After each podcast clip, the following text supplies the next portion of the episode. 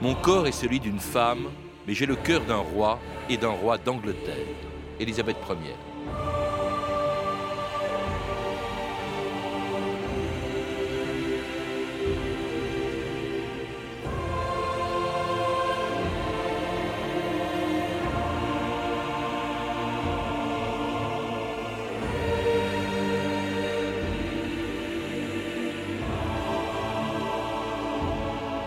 2000 ans d'histoire.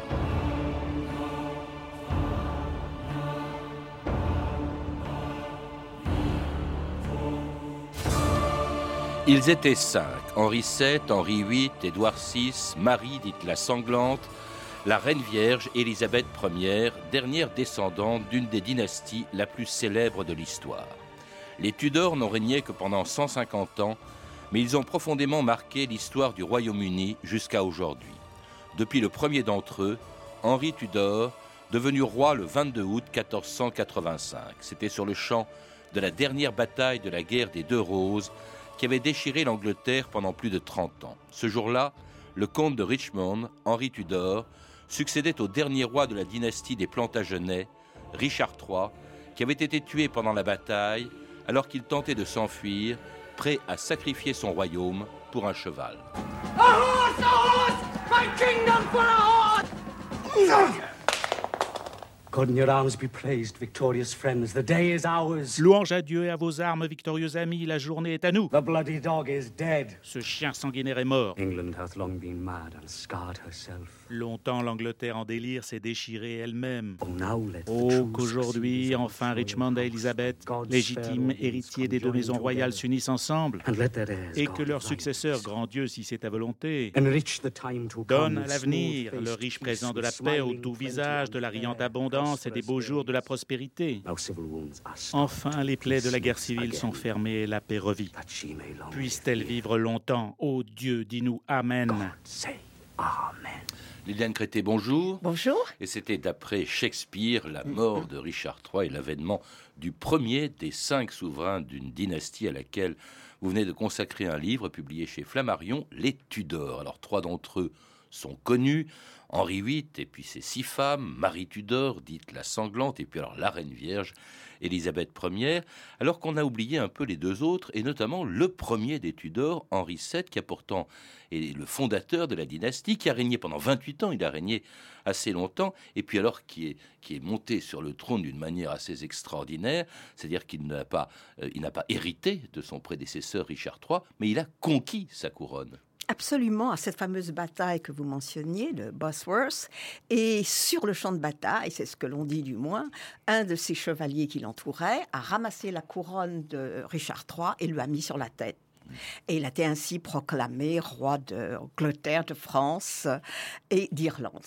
Parce qu'à ce moment-là, il ne faut pas oublier que les Plantagenets, ils avaient la couronne de France appartenant tenu au, Plantagenet et toujours ils revendiquaient cette couronne de France. Et, leurs successeurs seront pareils, se feront proclamer toujours roi d'Angleterre, de, de, France, d'Irlande et de France. Voilà, hein, toujours. absolument. Alors ce, ce roi qui, qui, vient sur le trône, s'il y reste, c'est qu'il est assez populaire. Il est populaire pourquoi? Parce qu'il met fin à une guerre qui a déchiré, ensanglanté l'Angleterre pendant une trentaine d'années, qui était la guerre des deux roses, Liliane Crété. Au point même que Henri Tudor n'aurait jamais dû être le chef finalement des Lancastres. la guerre des deux roses, c'était les deux familles, les, York et, les, Lancastres. Mais ils étaient tous morts, ce qui a d'ailleurs enrichi après. Euh, la couronne, parce qu'il y avait de plus en plus de fiefs, qu'il n'y avait plus d'héritiers, et donc il a ramassé tout l'argent. Car ce Henri VII, qui était un guerrier, qui avait passé toute sa vie sur les champs de bataille, pendant un temps, une fois roi, reconnu roi par le Parlement, mais qui est reconnu comme ayant conquis, pas hérité, ça était dans les textes officiels. Il s'est mis à redresser le pays, qui en avait bien besoin. Il a été un roi extraordinaire pour ça, et en même temps très économe, c'est-à-dire que au lieu de faire la guerre et de prendre par, euh, il en avait assez fait des guerres, c'est plutôt par la taxation. Personne n'a aussi bien manié les finances que lui, je crois, dans l'histoire de l'Angleterre. Et non seulement il a ramassé tous les biens des, des, des, euh, York et des Lancastre morts, mais il a taxé pour tout. le seigneur qui ne faisait pas ceci était taxé, le, bourgeois qui ne faisait pas cela était taxé. Et il a même été jusqu'à demander de l'argent pour des, condamnations, par exemple. Mmh. Si vous payez, ça pourra s'arranger. Et finalement, il a laissé un trésor à son fils et à la couronne. Alors, il a fait aussi des choses très intelligentes. D'abord, c'est un roi pacifique. Hein. Il, est, il, est roi du fait d'une guerre, d'une guerre civile, mais il s'arrange toujours pour éviter, pour, euh, comment dirais-je, euh, s'entendre le, moins mal possible avec ses voisins, et notamment la France ou l'Espagne. Et vous dites qu'un des moments les plus importants de son règne, et qui aura d'ailleurs de l'importance par la suite, c'est lorsque il euh, marie justement son fils aîné, qui s'appelait Arthur. Hein, Arthur, pourquoi? Parce que il était fasciné par la légende du roi Arthur, hein, ce roi Édouard VII, et il, marie son fils aîné Arthur au, à la fille du roi d'Espagne, à Catherine euh, d'Aragon. Et euh, après la mort d'Arthur, cette même Catherine va épouser le fils cadet de euh, Édouard VII, c'est-à-dire Henri, le futur Henri VIII. Et c'est là où il y a un problème qui a servi beaucoup plus tard à Henri VIII pour essayer d'obtenir l'annulation de son mariage. Étant donné qu'elle avait été la femme, c'est ce qu'on appelle un empêchement d'irriment, étant donné qu'elle avait Catherine, la femme, d'Arthur, avant, en se référant à Lévitique 18 et Lévitique 20, qui répètent le même ordre, on ne pouvait pas dévoiler la nullité de mmh. son frère, c'est-à-dire épouser la femme de son frère. Et dans le Lévitique 20, donc, c'est redit, et en même temps, on dit, ils n'auront pas d'enfants. Mmh. Et euh, Henri VIII, il ne faut pas l'oublier, était un roi théologien, on pourrait Alors on y reviendra d'abord, Henri VIII, mais que je voudrais qu'on évoque quand même ce, roi Édouard VII, puisque quand même il a, mm. il a euh, Henri VII, pardon, puisqu'il a régné 28 ans. Alors la fin de son règne est assez étrange. C'est un homme qui n'apparaît plus. Il est hanté par la peur des complots. il vit très effacé. Il vit très effacé. Il a la peur des complots parce qu'il y a des gens beaucoup plus près du trône que lui. Mm. Il n'était que Plantagenet par sa mère, donc Lancastre par sa mère, assez éloigné, alors qu'il y avait des gens qui étaient très proches des Plantagenets, les Warwick entre mm. autres, qui pouvaient très bien lui dire mais vous avez usurpé le trône. Ça a été une hantise chez lui. Alors il pensait qu'on allait peut-être le tuer. Il vivait complètement replié sur lui-même et c'est un petit peu comme si la cour tout d'un coup n'avait plus de roi. Et, les gens aiment, que ce soit les seigneurs qui aimaient les fêtes, mais le peuple aussi aimait voir son roi entouré d'une cavalerie. Euh. Alors ils vont, ils vont être servis, les Anglais, avec le ah, successeur justement de euh, Henri VII, c'est-à-dire son fils cadet, euh, Henri, qui devient Henri VIII, alors qu'il lui aimait le luxe, qui aimait la fête, comme celle qui fut organisée pour sa rencontre avec François Ier près de Calais en 1520 dans ce qu'on a appelé le camp du Drap d'Or. Aux dernières nouvelles, tout est fin prêt pour le sommet. Il aura lieu dans le Pas-de-Calais, en territoire anglais, dans une vallée connue sous le nom de Val Doré. Plus de 1000 ouvriers ont construit un palais pour votre majesté, appelé le Palais des Illusions. Certains affirment que c'est la huitième merveille du monde. Oyez, oyez moi, Henri, par la grâce de Dieu, roi d'Angleterre, d'Irlande et de France, déclare... Plus un mot. Pendant cette rencontre, je serai simplement Henri, roi d'Angleterre. Je serai, quant à moi, François, roi de France et de Bourgogne.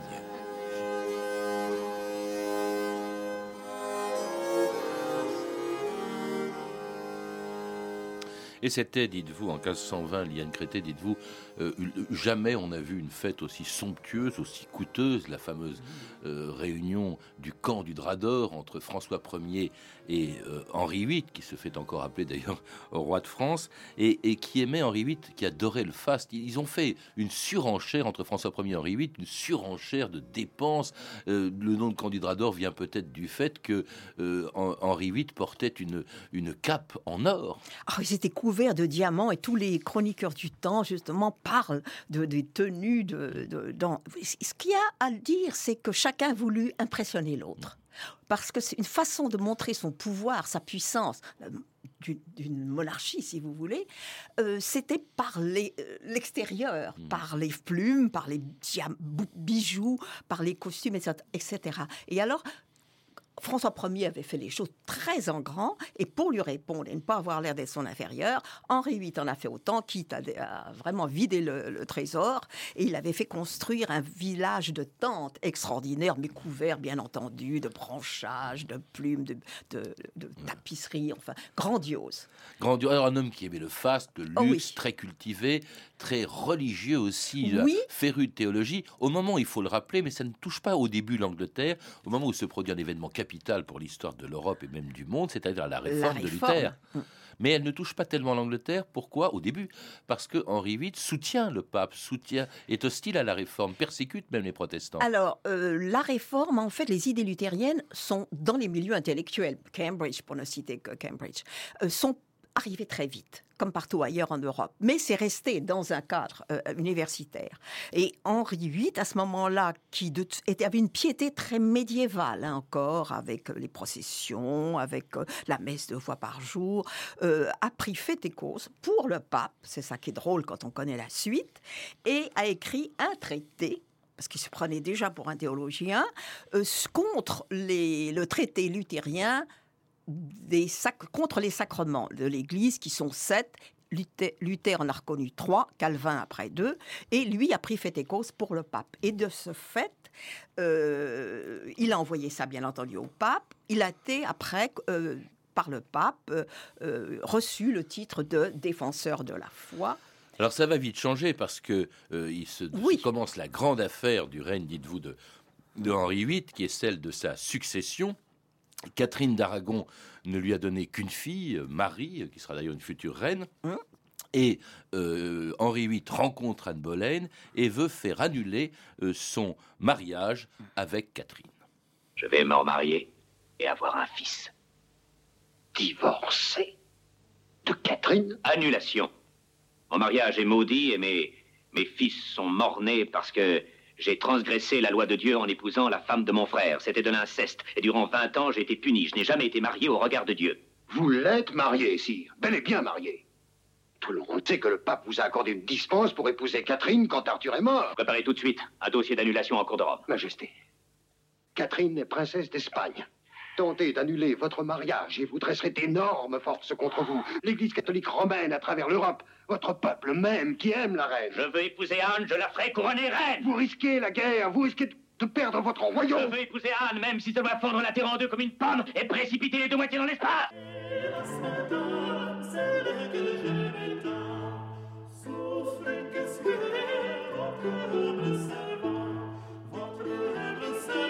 Hélas, madame, c'est une chanson écrite par Henri VIII en français. 2000 ans d'histoire, Patrice Gélinet. Et c'était donc euh, Henri VIII demandant l'annulation de son mariage avec Catherine d'Aragon pour pouvoir épouser Anne Boleyn. Et c'est une affaire qui va durer six, ans, car le pape refuse d'annuler ce mariage. Absolument. Il aurait très bien pu, et l'affaire euh, aurait été réglée comme cela, dire effectivement, euh, bon, un de mes prédécesseurs a accordé une, une, dispense. non, ça il n'y a pas d'héritier, il l'a fait pour d'autres. Donc ça pouvait très bien se passer comme ça. Mais il y a la partie politique. C'était juste au moment où Clément VII avait été fait prisonnier. Le pape oui, le pape avait été fait prisonnier par euh, l'empereur, donc Charles Quint, et Rome avait été pillée, détruite en partie, et il ne faut pas oublier que Charles Quint était le neveu de Catherine d'Aragon. Donc c'était une affaire de famille très embarrassante. le pape pour voulait le pas se fâcher, bien sûr. Il voulait surtout pas se fâcher. Et euh, donc il a alors, bon, atermoiement plutôt que refuser complètement. Alors la conséquence, au bout de six ans comme ça d'atermoiement, elle est capitale car ça va être tout simplement la naissance de l'Église anglicane, c'est-à-dire que le roi se proclame chef de l'Église, de l'Église encore catholique, hein, il n'est pas question qu'elle soit tout de suite protestante, mais chef de l'Église, il rompt avec la papauté, c'est ce qu'on appelle l'acte de suprématie. Ça, c'est quelque chose qui, dure jusqu'à aujourd'hui. Absolument, mais ce n'est pas autoproclamé, tout a été fait par le Parlement et par deux hommes qu'on ne peut pas oublier dans l'histoire de, de l'anglicanisme finalement, c'est Thomas Cranmer et c'est Thomas Cromwell. Et c'est tous les deux ont décidé, quand ils ont vu que le pape ne céderait pas, de peu à peu montrer, prouver que l'Angleterre était une nation qui ne devait pas être soumise à un pays étranger dans ses décisions. Alors le divorce est donc prononcé avec Catherine d'Aragon, ce qui permet à Henri VIII euh, d'épouser Anne Boleyn, qui va euh, lui donner un enfant, euh, c'est-à-dire la future Élisabeth. Absolument. Mais Anne Boleyn, il l'a fait exécuter euh, en 1537. Il l'a fait décapiter en inventant le fait qu'elle l'aurait trompé, ce qui lui permet d'épouser ensuite Jeanne Seymour, puis Anne de Clèves, puis Catherine Howard, puis Catherine Parr. Ce qu'on retient, c'est en fait l'homme à femme, barbe bleue, disait-on. Non, pas du tout. Il voulait absolument un héritier et un héritier légitime, une fois de plus, parce qu'il a eu un fils avec une jeune fille de la cour. Mais qu'il avait fait d'ailleurs euh, prince, je crois qu'il portait même le type de Richmond. Mais c'est pas ça, il voulait absolument, il était hanté un peu comme son père l'avait été, par le fait d'être pas tout à fait légitime, d'avoir conquis cette couronne. Il lui fallait un héritier à tout prix. Sinon, il aurait pu très bien avoir une liaison avec Anne Boleyn dont il était les fous. Alors oui, je suis tout à fait d'accord avec vous. Euh, il l'a fait exécuter, mais il y avait une raison. Et à nouveau, nous retombons dans le même problème. Le mariage avait été annulé. Euh, bon, on a dit qu'il avait été trompé. Donc, il était devenu veuf. Mais c'était pas ça. Il voulait aussi l'annulation. Parce que sinon, euh, Elisabeth aurait été légitime. Et alors pour ça, on s'est resservi de la même chose, de toujours cet mm. acte d'irriment, en disant qu'après tout, le mariage avec Anne Boleyn n'était pas légitime parce qu'il avait une aventure avec la sœur aînée d'Anne Boleyn. C'est enfin, même bref, assez étonnant. Ce qui le préoccupe, c'est sa succession. Finalement, Voilà. ce garçon, il l'a eu avec euh, Jeanne Jane Seymour. Seymour. Euh, ensuite, il y aura donc, je l'ai dit, Anne de Clèves, parce que Jeanne Seymour est morte. Euh, Anne de Clèves, Catherine Howard et puis Catherine Parr. Et puis, euh, c'est ce qu'on retient de ce règne, c'est cet, cet homme à femme qui, auquel succède justement le fils qu'il a vu avec, avec Jeanne Seymour, c'est-à-dire Édouard VI, le troisième Tudor. On en parle très peu parce qu'il est monté sur le trône à 9 ans, vous le rappelez. Et il est mort à puis- 15. Et il est mort à 15, mais c'est sous son règne euh, que euh, le- l'anglicanisme évolue vers le protestantisme, et c'est le début de quelque chose qui risque de devenir une guerre de religion, car après Édouard VI arrive Marie, c'est-à-dire la fille aînée, après le fils cadet, c'est la fille aînée, c'est-à-dire la fille de euh, Catherine d'Aragon qui monte sur le trône et qui, elle, cherche non seulement à revenir au catholicisme, mais en plus au scandale pour les Anglais, euh, épouse le roi d'Espagne, Philippe II. Absolument. Marie la sanglante, disait-on. Marie la sanglante était une fanatique, au point même que on a toujours dit bon c'est parce que son mariage avec euh, Philippe II, les Espagnols, mais non, Philippe II lui demandait de modérer ses persécutions. Euh, Charles Quint, qui n'était pas encore mort, aussi, Euh, il disait mais vous allez faire en sorte que finalement nous allons, nous les Espagnols, nous allons être haïs à jamais par les Anglais et la religion catholique romaine va être aussi haïe. Et c'est exactement ce qui s'est passé. C'est ce qui s'est passé donc jusqu'à la mort de cette fameuse Marie la, la sanglante, euh, à la suite de laquelle, après laquelle monte sur le trône la dernière des, des, des Tudors, euh, sa sœur cadette, sa demi-sœur cadette, la fille euh, d'Anne Boleyn, la plus célèbre des Tudors, qui euh, monte sur le trône d'Angleterre en 1558. La reine est morte! Vive la reine! Élisabeth, souveraine d'Angleterre, la cour sera à tes pieds, le pays sera à tes ordres. On écrira des poèmes pour vanter ta beauté. On composera de la musique en ton honneur. Je te couronne, Élisabeth, reine d'Angleterre, d'Irlande et de France.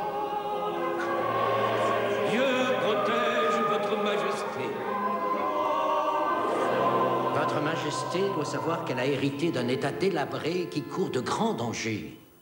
Il est actuellement menacé par les ambitions de la France et de l'Espagne, entre autres. Et il est plus pauvre que jamais en hommes et en richesse.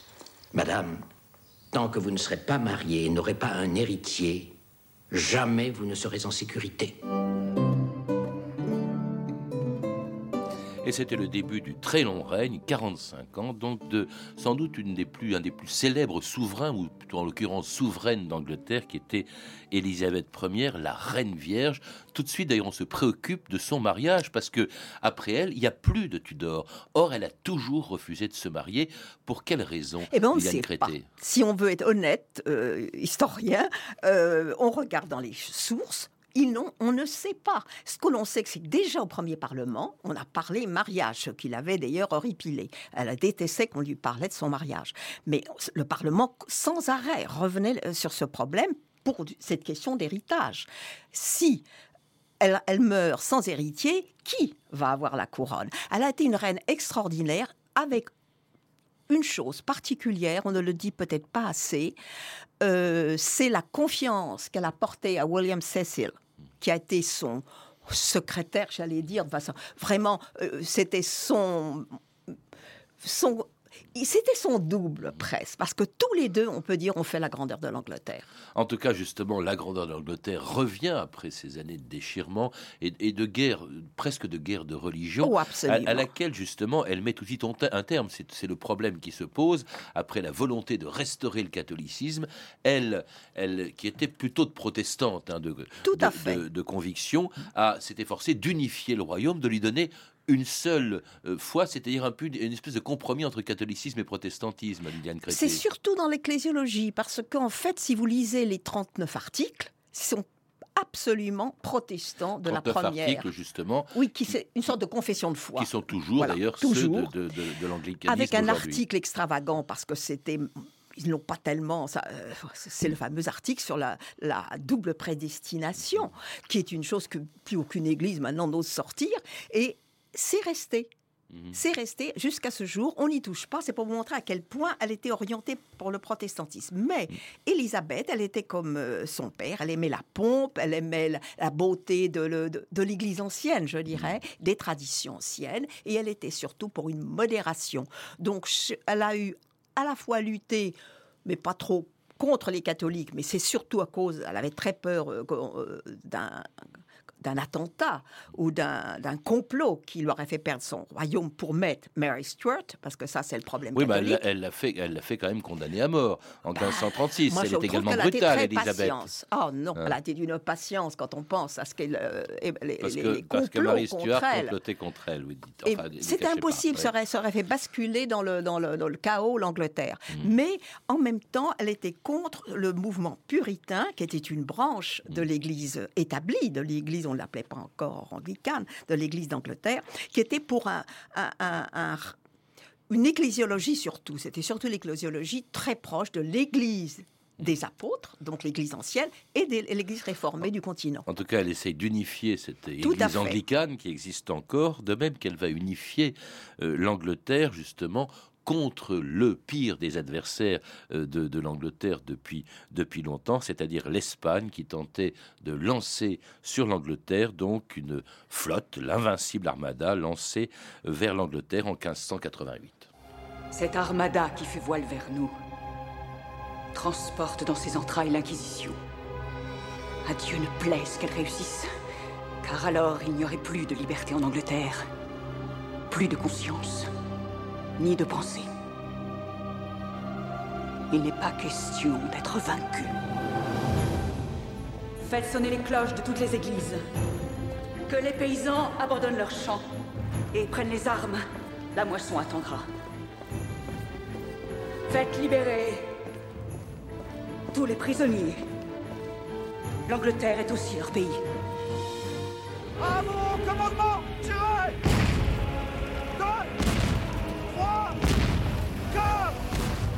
Majesté, nous avons engagé le combat.